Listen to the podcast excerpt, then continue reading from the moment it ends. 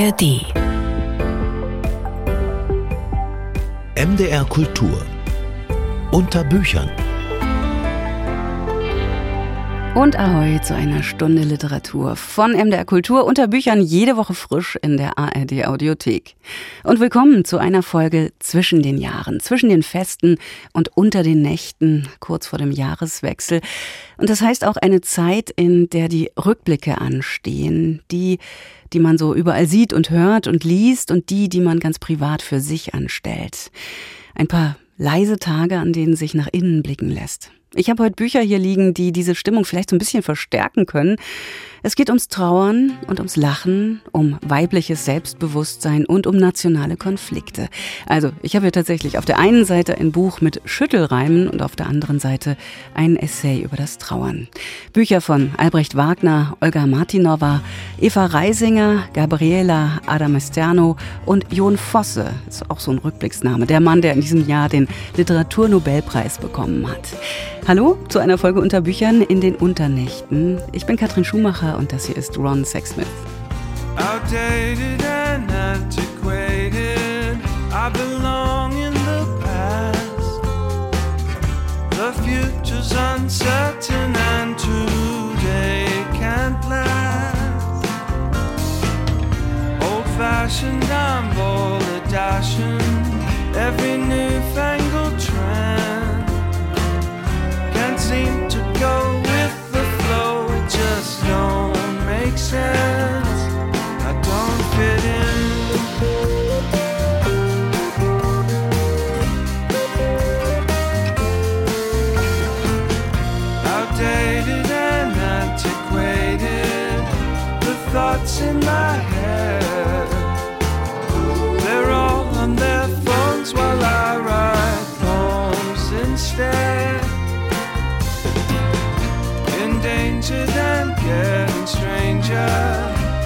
eccentric and cold.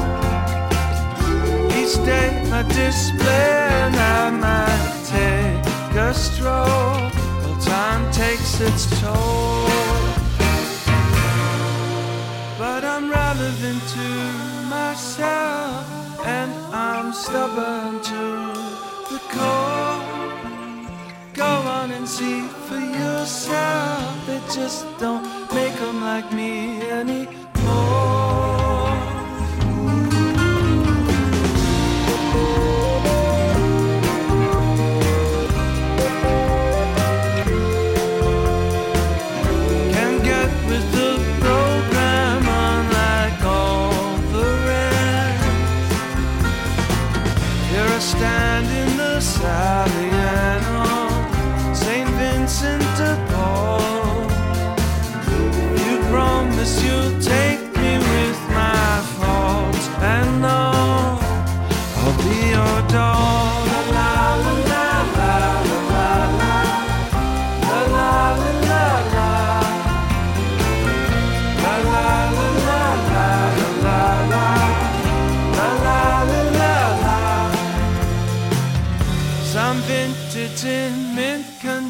Condition. I was meant for you.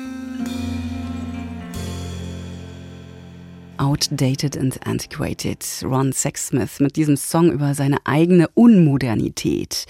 Ja, NWR Kultur unter Büchern mit Literatur, die nicht schlecht wird. Der norwegische Schriftsteller Jon Fosse, der ist das beste Beispiel für zeitlose Kunst. Der hat ein aufregendes Jahr hinter sich, zumal er sonst meistens zurückgezogen lebt. Am 10. Dezember wurde ihm der Literaturnobelpreis verliehen und das bedeutet nicht nur viel Ehre, sondern auch fast eine Million Euro und eine Reihe gesellschaftliche Verpflichtungen. Verlage in aller Welt haben sich beeilt, Titel des umfangreichen Werkes von Jon Fosse nachzudrucken, also Romane, Theaterstücke und sogar Kinderbücher. Sein deutscher Übersetzer Hinrich Schmidt-Henkel musste viele Nachtschichten einlegen. Zum einen für den neuesten Teil eines siebenbändigen Romans, zum anderen für die Erzählung Ein Leuchten, die auch in Norwegen erst in diesem Jahr erschienen ist. Claudia Ingenhofen stellt sie vor. Ein Mann hat sich festgefahren. Das ist der Kern dieser kurzen, reichhaltigen Erzählung von Jon Fosse. Ein langweiliger Nachmittag im Herbst. Der Mann weiß nichts mit sich anzufangen. Er setzt sich ins Auto.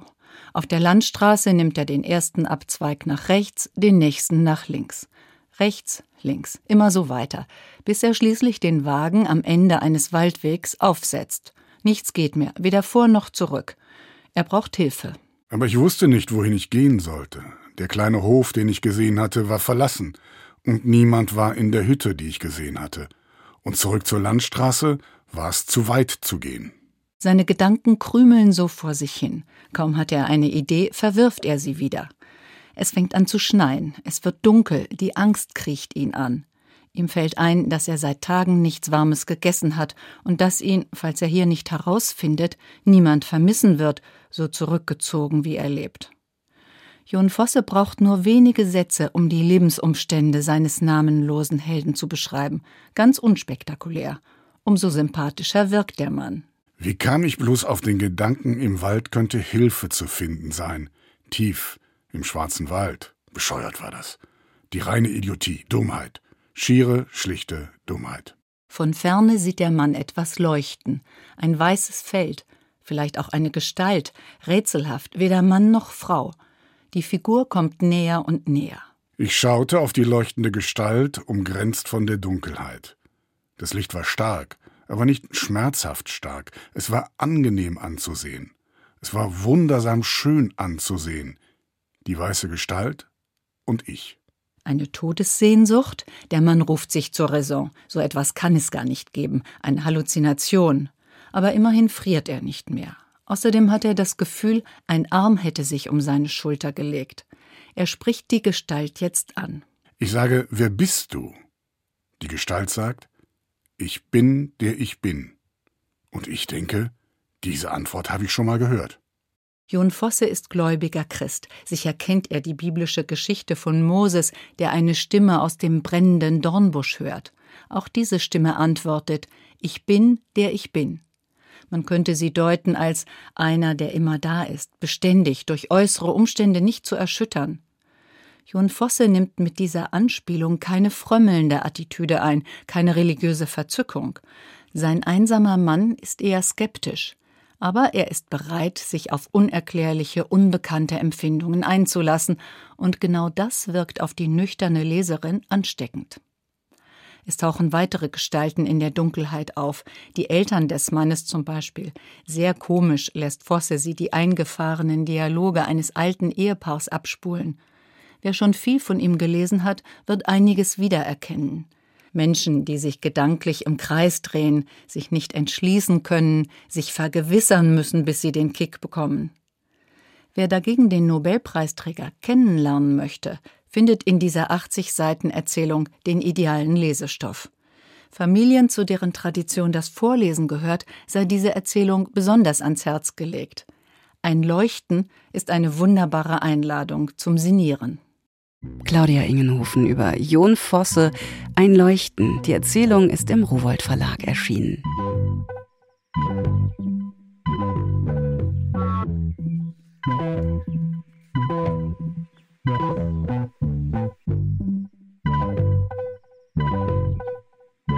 I swim too quickly, cause big waves are hard to jump over. You're not sweet, not sickly. You don't taste like nothing when I'm sober.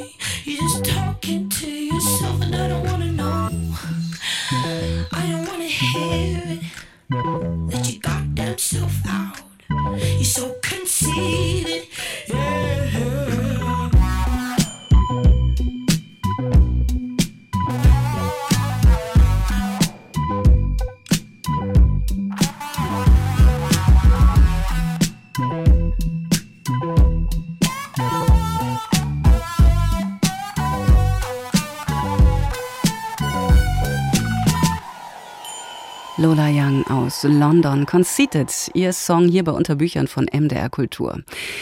Ich habe gesagt, es wird keine einfache Folge unter Büchern und das nächste Buch, in das wir blättern, ist eines, das in einer Tradition steht, nämlich die des Schreibens über und mit der Trauer.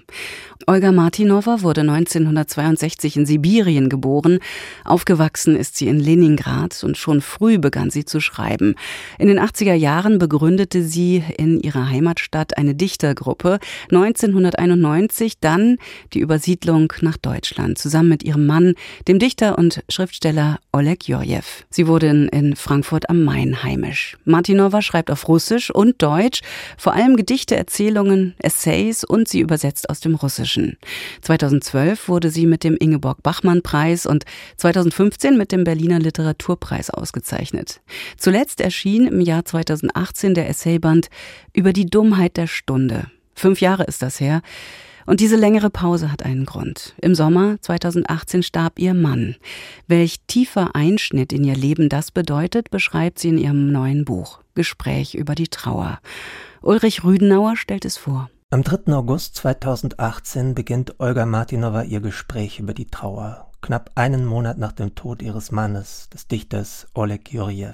Der erste Eintrag lautet Angesichts des Todes, Abwesenheit der Gegenwart, gleichzeitiger Lauf der Vergangenheit und der Zukunft.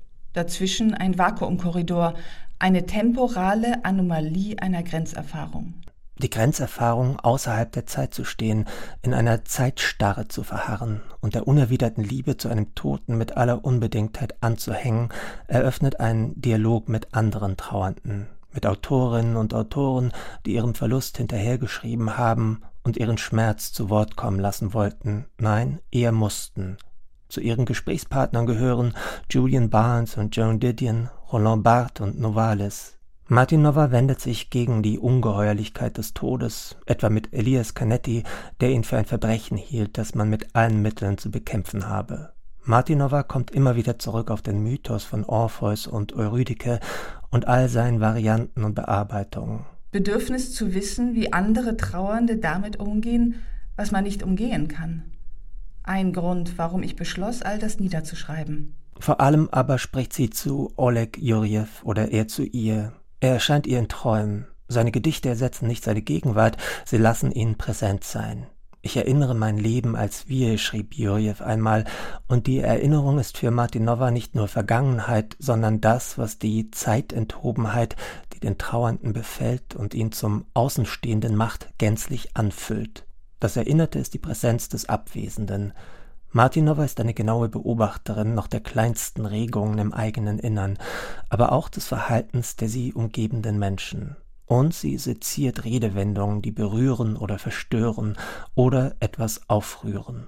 Jemand schreibt über mich, Olga Martinova hat 2018 ihren Mann verloren. Was für ein Wort. Etwas zu verlieren ist fast eine aktive Handlung. Man war nicht achtsam genug, hat etwas übersehen, nicht aufgepasst. Ich habe dich verloren.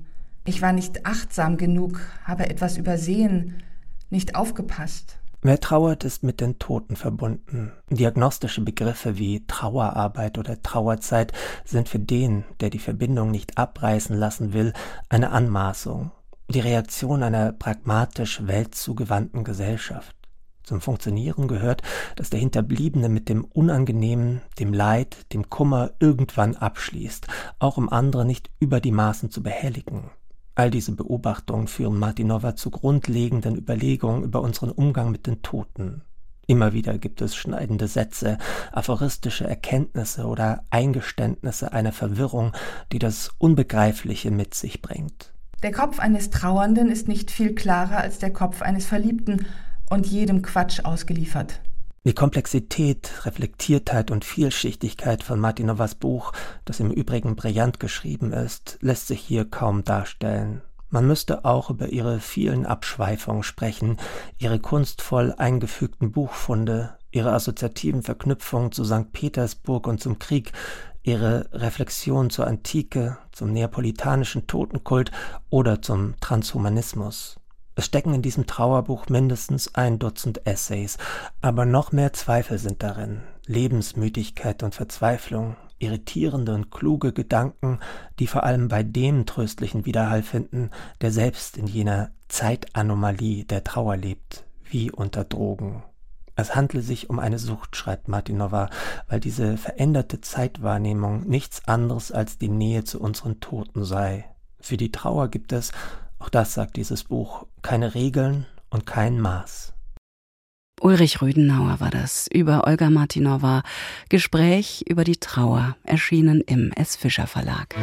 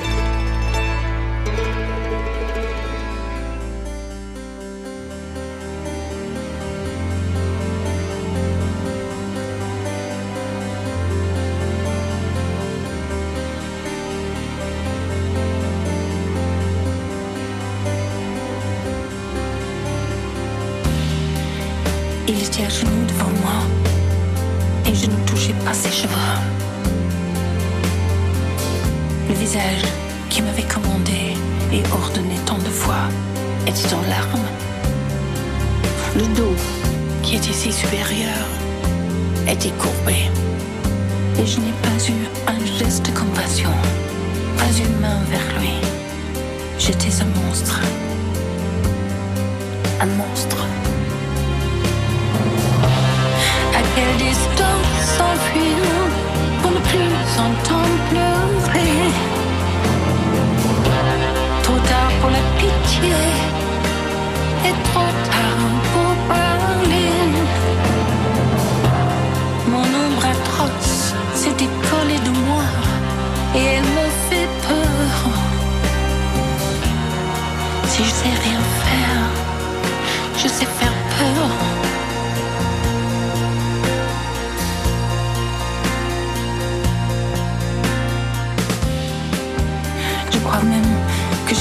c'était la cruauté, le plaisir de faire mal, une vengeance contre les années de soumission, de complexe d'infériorité. J'étais comme un pays africain qui se libère.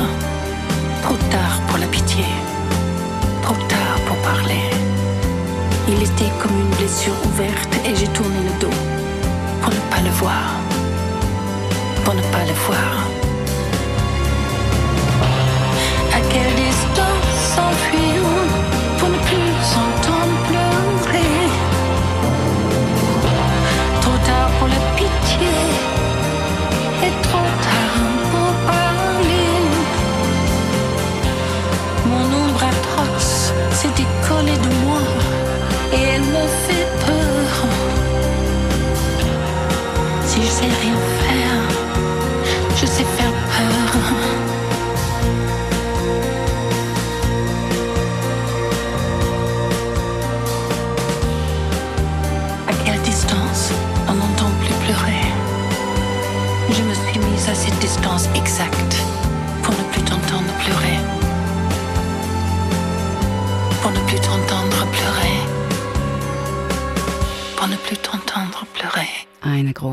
Frau, die in diesem Jahr auch gestorben ist. Eine große Verbeugung vor ihr, vor Jane Birkin. Hier gehört mit Max. Hier ist MDR Kultur unter Büchern die Stunde Literatur jede Woche hier im Radio und in der ARD Audiothek. Die österreichische Schriftstellerin Eva Reisinger, die hat als Journalistin gearbeitet. Für den ORF, für Neon, für Zeit Online. Und schon da ihre Themen, die Hinterfragung der Geschlechterrollen von Identität und Glaubensmaximen. Nun ist im Leikam Verlag der erste Roman von Eva Reisinger erschienen. Einer der aufregendsten des Jahres 2023. Alexander Kühn stellt uns Männertöten vor, ein Buch, das es auf die Shortlist Debüt des diesjährigen österreichischen Buchpreises geschafft hat. Seit einiger Zeit scheint Anna Marias Leben wie verflucht, der Knatsch will nicht abreißen. Als die unbedarfte und stets etwas chaotisch verwickelte Frau nach ihrem geschmissenen Studium beinahe gänzlich in der Gravitation des nächtlichen Berlins verschwindet, ist der Kollaps nicht mehr weit. Auch die Beziehung zu Freund Friedrich erodiert, Schon bald erkennt Anna-Maria ein böses Schattenspiel. Friedrich ist nicht nur ein partyaffiner Hipster mit engelsgleichem Antlitz, er ist auch ein Tyrann, der sich schamlos alles nimmt, was ihm gefällt. Doch dann trifft Anna-Maria eines Tages auf Hannes und entscheidet kurz entschlossen, ihre WG in Berlin für ein neues Leben auf einem idyllischen Bauernhof Kleinort in Österreich zu verlassen. Dort wird unsere Protagonistin schon bald die Bekanntschaft einiger Frauenzimmer machen, die ihr Leben martialisch beeinflussen werden. Da sind zum Beispiel Marie, Katharina und Marlene eine Poltergruppe, die ab und an in Rage gebracht wird. Die Frauen diskutieren über einen Journalisten aus Wien. Er arbeite für eine große Boulevardzeitung. Meistens berichte er über Korruption, Sebastian Kurz, der sein Comeback feiere, und über die Frauenmorde im Land. Erst gestern habe ein Mann seine Frau vor einer Trafik angezündet. Eine andere sei von ihrem Mann erschlagen worden. Eine weitere habe sich retten können, ihr Ex-Mann sich in der Wohnung erschossen. Marlene empört sich, warum ausgerechnet ein Mann über das Thema berichte und Aufmerksamkeit bekomme. Und dann ist da noch Sabine, eine Lifestyle-Fotografin und Malerin, die von ihrem einstigen Freund jahrelang verprügelt und misshandelt wurde. Die Frau beschließt, ihren Peiniger mit einer Jagdflinte hinzurichten. Die Impression der finalen Lebenssekunden des umherirrenden Konstantin für Anna Maria eine Offenbarung. Und so verwandelt sich unsere Romanheldin alsbald in eine Komplizin, die sich tief in die Machenschaften einer matriarchalen Enklave verstrickt. Mit der linken Hand führte ich die Waffe am Vorderschaft und mit rechts schoss ich. Ich atmete noch einmal tief ein und aus. Ich entsicherte, meine Fingerkuppe lag über dem Abzug. Ich zog den Abzug nach hinten, fühlte den Druckpunkt und schoss. Das Geräusch war laut. Sehr sogar. Es erschreckte mich nicht. Ich hatte es bei meinen Übungen so oft gehört. Zuerst landete Konstantin auf den Knien, dann fiel sein ganzer Körper auf den Boden. Eva Reisinger wagt in Männertöten etwas. Sie fragt, was so eigentlich alles passieren kann, wenn sich Frauen an Männern richten, weit ab einer Öffentlichkeit, tief versteckt in den Niederungen des österreichischen Waldlands. Und in der Tat, die Fiktion der Autorin basiert auf Recherchearbeiten und Gesprächen mit verschiedenen NGOs und Frauenhäusern für ein Radiofeature zum Thema Femizid. 2021 war nach Schätzungen in Österreich jede fünfte Frau von körperlicher und oder sexueller Gewalt betroffen. Die Dunkelziffern sind deutlich höher, da viele Übergriffe nie zur Anzeige gebracht werden. Wohl auch deshalb sind solche Gedankenexperimente der Autorin von nicht weit hergeholt. Unbestritten ist auch, dass sich die Waffen- und Tötungstechniken der Frauen über Jahrhunderte hinweg nicht grundsätzlich verändert haben mögen. Man ahnt dies spätestens an der Stelle, in der es Anna-Marias Ex-Vergewaltiger Friedrich an den Kragen geht. Nachdem sie das Messer in seinen Bauch gerammt hat, zieht sie es heraus und sticht weiter oben ein drittes Mal zu. Sie hat die Luft angehalten und atmet hörbar aus, während sie sich aufrichtet. Sie hätte nicht gedacht, dass sie so viel Widerstand spüren würde. Vermutlich war der Rumpf nicht die beste Wahl. Besser wäre sicher der Solarplexus gewesen oder ein sauberer Schnitt am Hals. Nächstes Mal weiß sie es besser. Obgleich der Roman eine sehr surreale Inspirationsquelle darstellt, verspricht seine Ästhetik Lesegenuss und erinnert stellenweise an eine literarische Adaption der Filme Pulp Fiction oder X. Wie nennt man das? Vielleicht literarischer Bastardpop mit Hexencredits? Auf jeden Fall ist Eva Reisingers Roman schwer begeisternd. Alexander Kühn war das über Eva Reisinger Männer töten, erschienen im Leikam Verlag.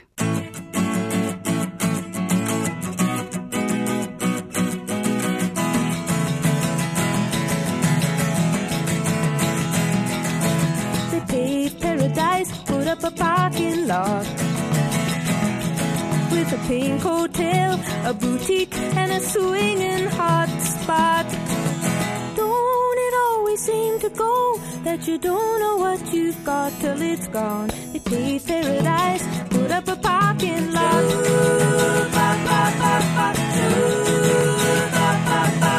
They took all the trees, put them in a tree museum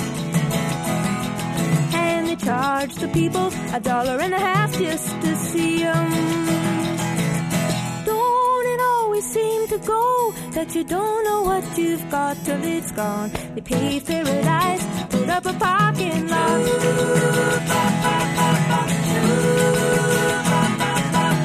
Hey, farmer, farmer, put away the DDT now. Give me spots on my apples, or leave me the birds and the bees.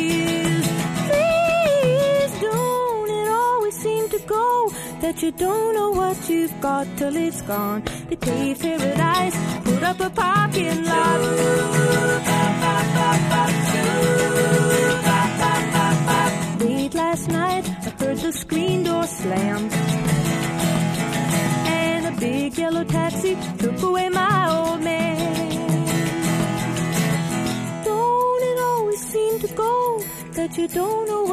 Got till it's gone. We paved paradise, put up a parking lot. I said, don't it always seem to go that you don't know what you've got till it's gone. They paved paradise, put up a parking lot. They paved paradise, put up a parking lot. They paved paradise, put up a parking lot. Big Yellow Taxi, Joni Mitchell war das. Und hier ist unter Büchern von MDR Kultur.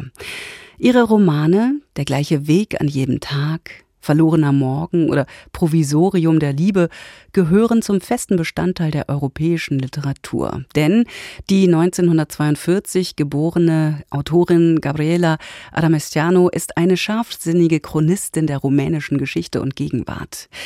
Da der blutige Umsturz in Rumänien am 21. Dezember 1989 seine entscheidende Wende erlebte und die Kämpfe bzw. ihre gravierenden Nachwehen im im Juni bereits auf Deutsch erschienenen Roman Der Trevi-Brunnen auftauchen, stellt Grit Friedrich das Buch gerade jetzt bei uns vor. Das sind die letzten Fotografien, auf denen Scherban Dumitru noch zu sehen ist. Am 21. Dezember 89 wurde er um 17.41 Uhr erschossen, nachdem er in den Tagen der sogenannten Revolution vor dem Restaurant Dunaria von einem Panzer angefahren worden war. Wenn das keine Revolution war, warum dann die Tausenden von Toten? fragte ich Petru. Fängst du jetzt auch noch an? Gerade deshalb musste nicht Blut fließen, damit sie es Revolution nennen konnten. Gabriela Adamestianos Romanheldin Letizia Brania hat ihr Land schon vor dem Sturz von Ceausescu verlassen, als sie ihrem Mann in den Westen folgte. Jetzt kehrt sie nach Bukarest zurück, um sich einen Teil des erhofften Familienerbes zu sichern. Claudia, eine junge Akademikerin und Tochter ihrer besten Freundin, gehört im Roman zu einer Generation, die sich ihr Lebensglück nur jenseits von Rumänien vorstellen kann. Sie wird am Ende von der Realität einer schweren Krankheit eingeholt. Das Thema Emigration, ihre Gründe und die Konflikte, die sie birgt, hat Gabriela Adamestiano lange beschäftigt. Ich habe das Buch mit dem Gefühl geschrieben, dass ich sehr viele Dinge zu sagen habe, die sich in diesem neuen Rumänien zugetragen haben, nach 1990. Das war eine Falle, in die ich getappt bin. Denn ich habe einen Roman mit vielen Figuren und Geschehnissen geschrieben. Und jede Etappe beleuchtet vor allem die wirklich blutigen 90er Jahre mit ihrer Instabilität. Aber sehr deutlich hat sich etwas gezeigt, was dann auch ein Erzählstrang wurde, die Immigration. Ein Phänomen, das auch im heutigen Rumänien sehr stark ist. Das Leben der Immigrantin Letizia Brania wäre unvollständig, wenn man die Vergangenheit amputiert. Und so wurde der Roman ein Kaleidoskop kunstvoll mit der Gegenwart verschachtelter Erinnerungsbruchstücke wie von den Tagen des Umsturzes vom Dezember 1989, bei dem 1104 Menschen starben. Claudia verlässt Rumänien im Roman auch, weil ihr geliebter Scherban, mit dem sie zufällig im Bukarester Stadtzentrum war, damals getötet wurde. La Fontana sunt mai multe straturi. Bei diesem Buch gibt es mehrere Erzählebenen. Es gibt Passagen, die ich unglaublich spontan geschrieben habe die weibliche Linie des Buches. Das Schicksal der Hauptheldin war genauso geprägt von einer heimlichen Liebe, die teilweise erzählt wird, wie vom Anti-Abtreibungsgesetz unter Ceausescu, das bis in die letzten Tage, also bis Ende 1989 angewendet wurde.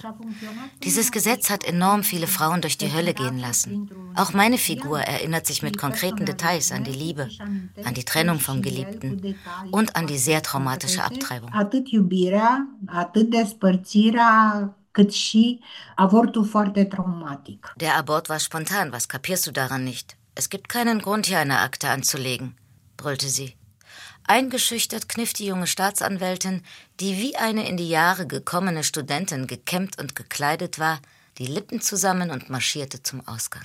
Nach ein wenig Geflüster nahmen die Sekuristen ihre Aktentaschen, warfen sich ihre identischen Seidenblousons über die Schultern und eilten ihr nach. Letizia Brania überlebt den Schwangerschaftsabbruch, kann aber keine Kinder mehr bekommen. Die Ärztin, die sie vor Tod und Strafverfolgung rettet, landet später im Gefängnis. Es gibt teilweise schockierende Einblicke in zersplitterte Lebenswege, die Obsession der Emigration, die Entwurzelung und der Versuch, sich mit der rumänischen Vergangenheit der letzten 50 Jahre auseinanderzusetzen, sind die Themen dieses kraftvollen Romans, der in Menschen aus dem Osten Deutschlands starke Erinnerungen wecken kann. Wegen des Lichtes, der milden Luft wie zu Frühlingsanfang, der Menschen, die riefen und der ausländischen Diplomatenautos schien es Claudia, als läge etwas Festliches in der Luft. Diese unglaubliche Geschichte passierte mit dem Einverständnis der Mächtigen der Welt, der Amerikaner, der Franzosen, aber auch Gott war einverstanden, denn um diese Zeit gab es sonst immer Schneewehen. Und wer hätte bei minus zehn Grad auf der Straße durchgehalten, um zu rufen, keine Angst, Ceausescu fällt. Grit Friedrich war das. Der Trevi-Brunnen, übersetzt aus dem Rumänischen von Eva Ruth Wemmer, ist im Verlag Die andere Bibliothek erschienen. My heart is never on time. Always a to behind. Oh,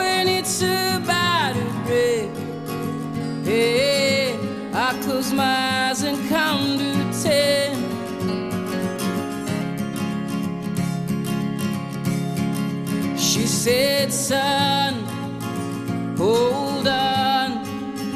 You will find somebody to love.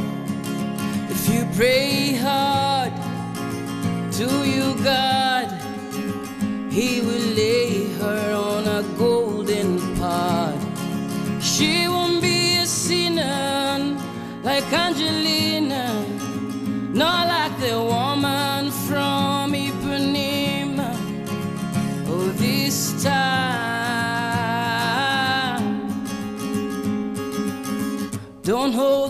hold to the sun, my heart is never on time.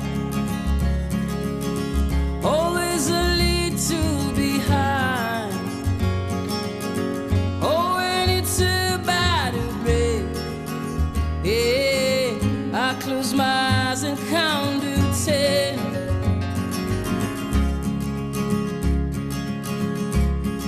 She said, Love, it's not your fault that I found me somebody to love. You waited too long to show me that song. I was late then with his second son. He was dead of winter and I was bitter from the bickering of your preacher. Oh, this time. Don't hold a torch to the sun. My heart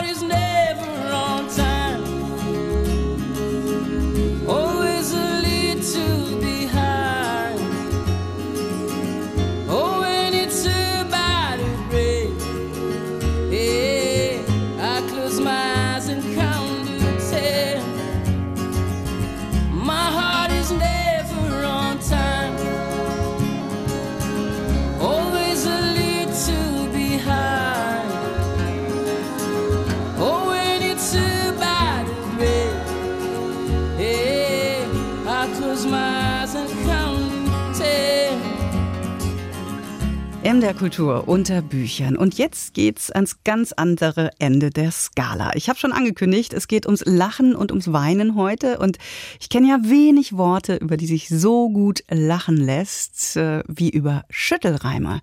Einen Spezialisten dafür gibt's hier in der Redaktion von MDR Kultur und MDR Klassik, meinen Kollegen Albrecht Wagner, der gerade auch ein ganzes Buch mit Schüttelreimen zusammengestellt hat. Die Hechtratte, die Recht hatte, erschienen im Verlag Klingenberg. Guten Tag, Albrecht Wagner. Guten Tag, Frau Schumacher. Vielleicht erstmal die Minimaldefinition von Schüttelreim. Was würden Sie sagen, ist die? Naja, die ganz minimal Definition wäre ja einfach, dass das äh, geschützelte Wörter sind, äh, so Wortpaare, wo man dann die Anfangsbuchstaben austauscht. Aber das ist quasi nur das, das nackte Handwerkszeug oder das nackte Material. Äh, es gibt eine schön hochtrabende Definition, ein Roman in zwei Zeilen. Und an sich habe ich versucht, das Zweite zu erreichen, indem natürlich um diese jeweils geschüttelten Wörter herum dann äh, kleine Reime, immer kleine Zweizeiler gebaut worden sind von mir. Also mhm. das war quasi meine Autorenarbeit oder meine zweite nach dem Finden der Schüttelwörter.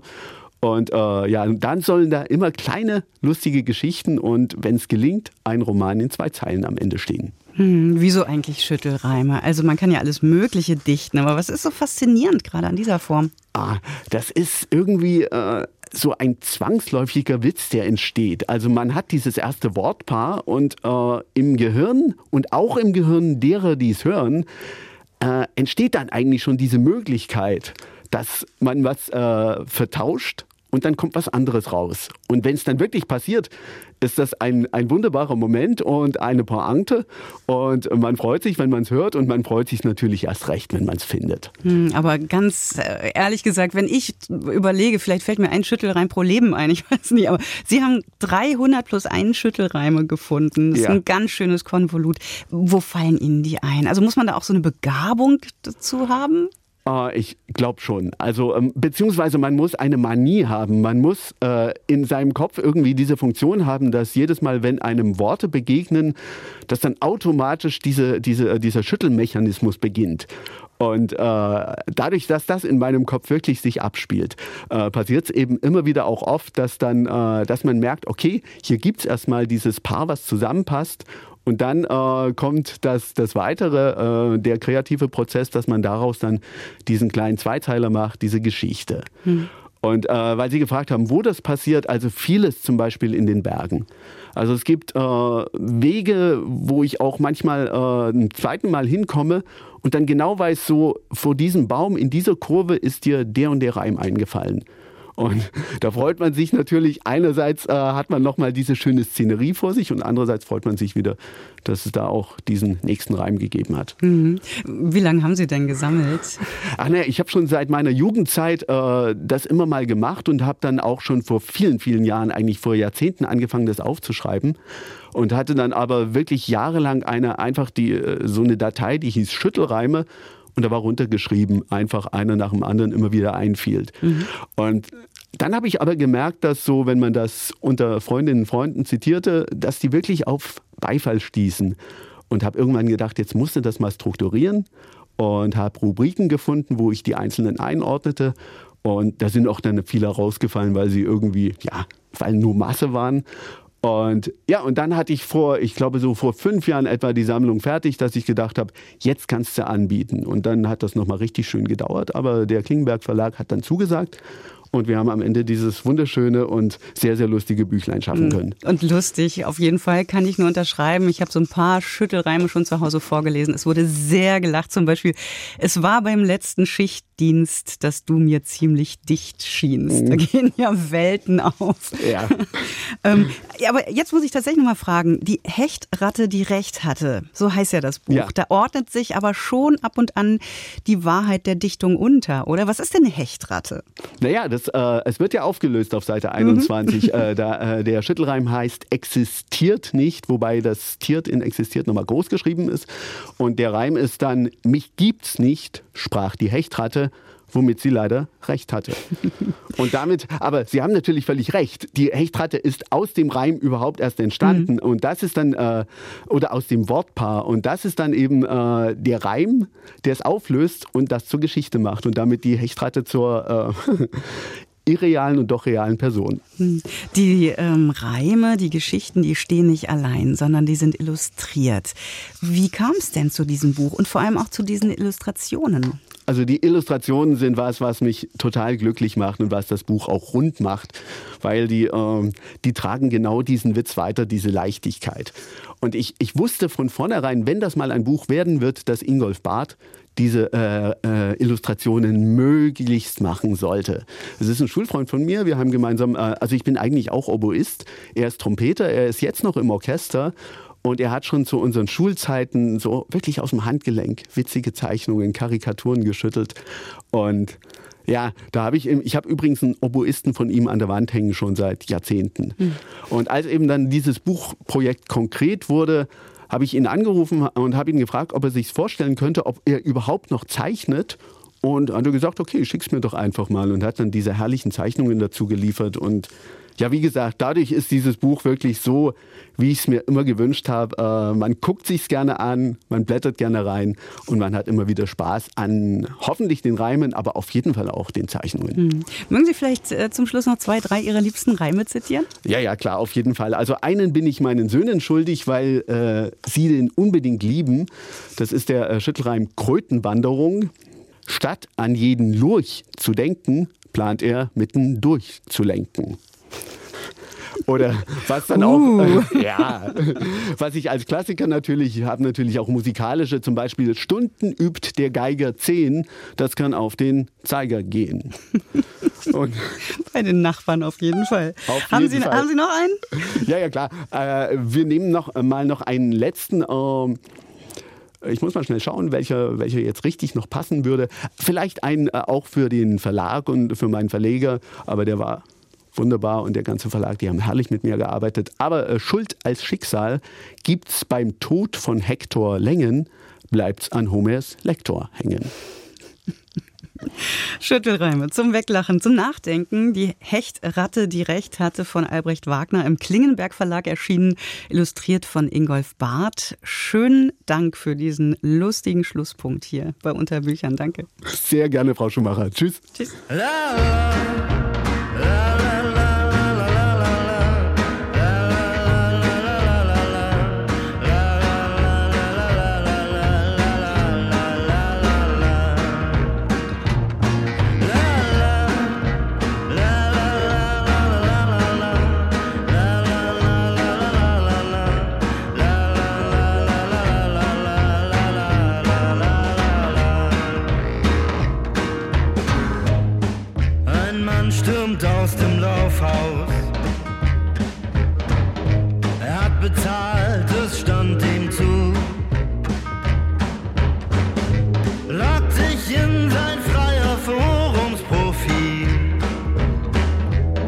Kalpler Bissiger Review.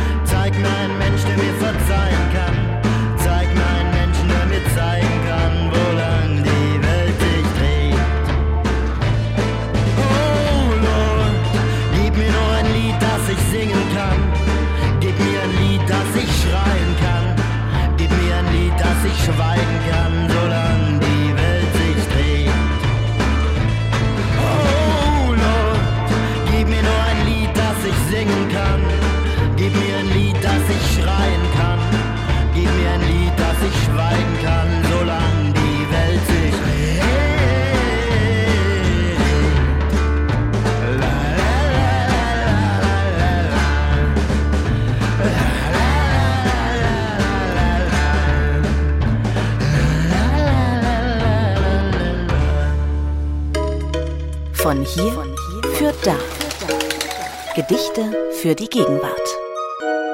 Das letzte Gedicht in diesem Jahr hier in Unterbüchern ist kein ganz neues, aber ein sehr aktuelles. Geschrieben hat es der als Romanautor, Lyriker und Theatermann hochgeschätzte Steffen Mensching. Intendant ist er ja auch des Theaters in Rudolstadt. Mit seinem Gedicht Letzte Naht am Ende des Mantels der Geschichte reagierte Mensching vor einigen Jahren offensichtlich auf die Behauptung eines Philosophen, der mit dem Untergang des sozialistischen Lagers auch die politische Geschichte als für immer entschieden ansah. Das aber ist sie wohl noch lange nicht, wie wir gerade auch in diesem Jahr wieder erfahren mussten. Insofern nehmen wir Menschings Gedicht mit als eine Aufforderung zum Wachsein, zum genauen Sehen und Hören auch im Jahr 2024. Menschings Gedicht wird hier gelesen von Sebastian Rudolph. Letzte Naht am Ende des Mantels der Geschichte. Grüß Gott, Fukuyama. How are you? Ach, man swatcht sich so durch. Kraft durch Freude, Freude durch Kaufkraft, da da da tam. Schöner Götterfunken. Chorisch fiepende Einkaufskassen, Paris, Tokio, New York, Shopping, die große Selbstbegegnung telegen manipulierter, trauriger Tiere auf der Suche nach einem Bedürfnis. Demnächst in Tula, Freedom die Slip-Einlage, für alle Tage, für alle Democracy, eine Angelegenheit der Notare. Erfolg macht sexy. Das warst du, das da, das Wesen mit dem Rabattgesicht bei den Boxershorts. Systeme, Subsysteme, Sub-Sub und so weiter, jählings und so fort, abstürzend in die Wiederaufarbeitungsanlage. Auf den Deponien Utopien. Vorwärts zu neuen Erfolgen gestrichen, Ufern gestrichen, Technologien. Ach was, nichts mehr zu wollen, ein Gefühl, an das man sich gewöhnen wird. Kurz spieltest du mit dem Gedanken, mit der Kreditkarte die Pulsader zu öffnen, aber dann sahst du das Playmate des Jahres in drei Meter Größe für eine Süßspeise werben und dachtest, geh hin und teste die Ware. Morgen ist auch noch ein Tag. Ja, ein Punkt hinter dem Ja. Für manche wird es ein Ausrufezeichen sein, für andere ein Fragezeichen. Ich habe mich fürs Ausrufezeichen entschieden und ich wünsche uns allen Liebe und Frieden. Das war unter Büchern von MDR Kultur mit Katrin Schumacher. Letzte Folge 2023. Einen guten Rutsch mit so viel Ruhe wie nötig und so viel Glitzer wie möglich. Ahoi. Waiting on the sun to rise. All that I can hear are the thoughts you're thinking. Making up with all of my enemies, memories I don't like. I'm tired of the feeling of your heart breaking. You were there for me, helping me get through all my failures, my glories. I owe them all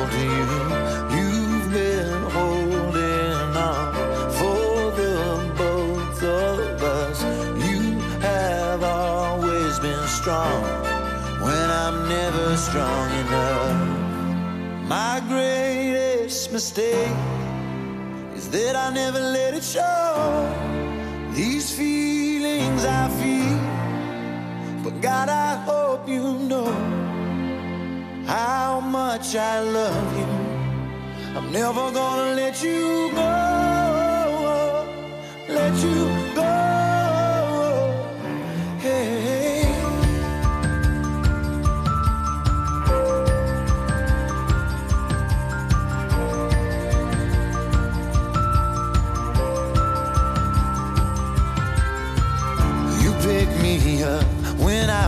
Down, when I was lost. You came and found me.